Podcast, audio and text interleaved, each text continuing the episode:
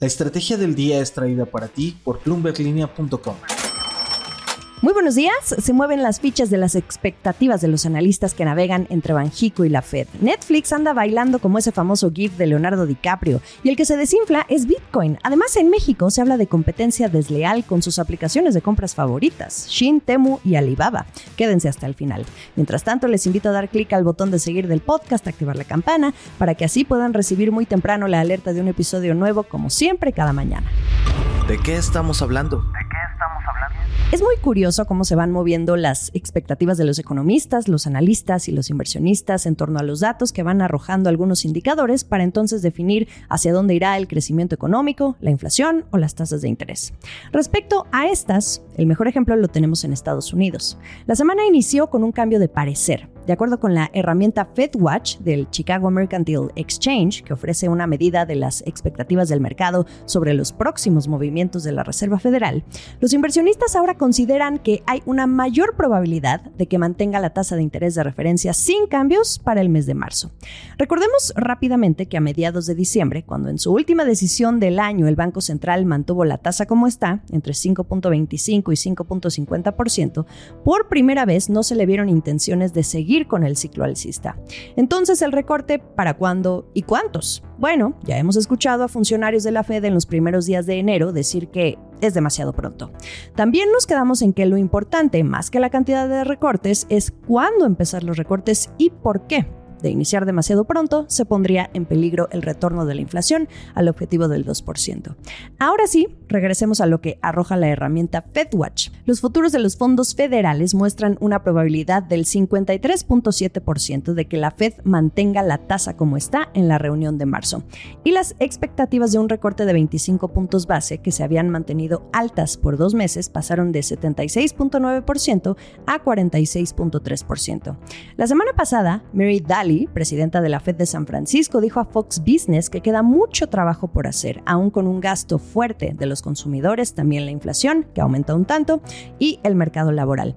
Mañana jueves 25 de enero conoceremos, por cierto, cómo cerró el PIB de Estados Unidos en 2023, así que atentos a cómo se sigan moviendo las probabilidades. Y en México, la canción es diferente.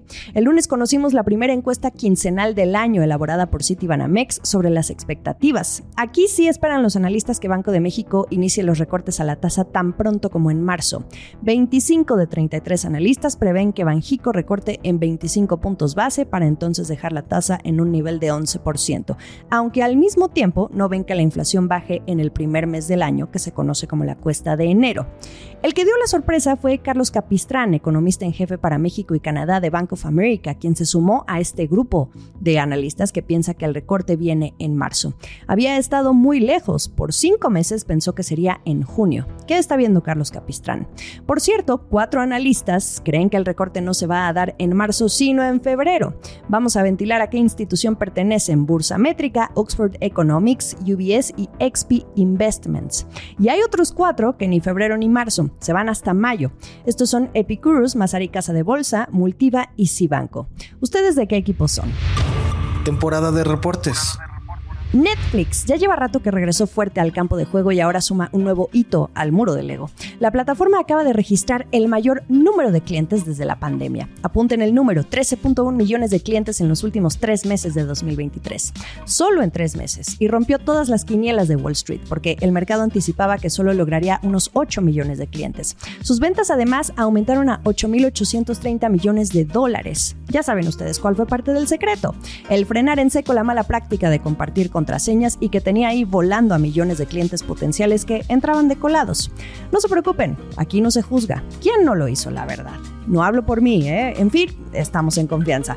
Pues la ofensiva les rindió fruto todo 2023, pero también el que hayan introducido un paquete más barato pero que te iba a mostrar publicidad. Y además, el enganche al final sigue siendo la videoteca de sus producciones, como Leave the World Behind, que lanzaron en diciembre, y un documental sobre el futbolista David Beckham.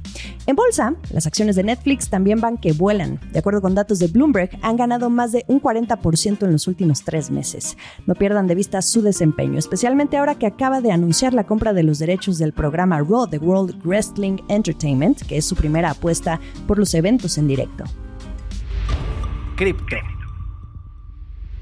Seguimos dando seguimiento a Bitcoin porque ahora se acumula la caída a casi un 20% desde el 11 de enero que se lanzaron los ETF de la criptomoneda. Los especuladores se vuelven más cautelosos sobre el impacto potencial de los productos. Del repunte que vimos hasta los 49 mil dólares, ahora Bitcoin cotiza en alrededor de 38 mil. De acuerdo con un informe de Deutsche Bank, muchos inversionistas minoristas creen que caerá aún más a finales de 2024. Más de un tercio de las personas encuestadas piensan que Bitcoin caerá por debajo de los 20 mil dólares para enero próximo. Alrededor del 15% de las personas dijeron que esperan que el precio esté entre los 40 mil y los 75 mil para fin de año. La encuesta fue realizada entre el 15 de enero y el 19 de enero y preguntó a 2.000 personas en Estados Unidos, Reino Unido y la eurozona sobre sus opiniones respecto al precio y la volatilidad de Bitcoin. ¿Ustedes cuál es su apuesta? El último sorbo. Tres aplicaciones asiáticas a través de las cuales ustedes compran ropa y otras cositas están en problemas en México. Shin, Temu y Alibaba. La Asociación Nacional de Tiendas de Autoservicio y Departamentales, la ANTAD, este organismo que agrupa a las cadenas comerciales en el país, las está acusando de generar competencia desleal. Les explico. Estas empresas de e-commerce aprovechan un tope para las mercancías importadas. Les presento a los minimis, tal cual. Es un umbral que permite importar por un valor de hasta 50 dólares sin pagar impuestos. Pues qué listillos, dijeron en la ANTAD. Y ya los están investigando porque supuestamente estarían actuando bajo prácticas como colocar un precio inferior a la compra que se hizo en el paquete enviado.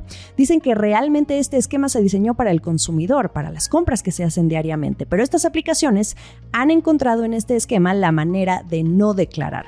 Desde la ANTAD mencionaron que ya se han reunido con las autoridades para abordar el tema y que van a sostener reuniones las próximas dos semanas con la Secretaría de Economía y la Secretaría de Hacienda para definir los siguientes pasos. Ahí viene el reglazo.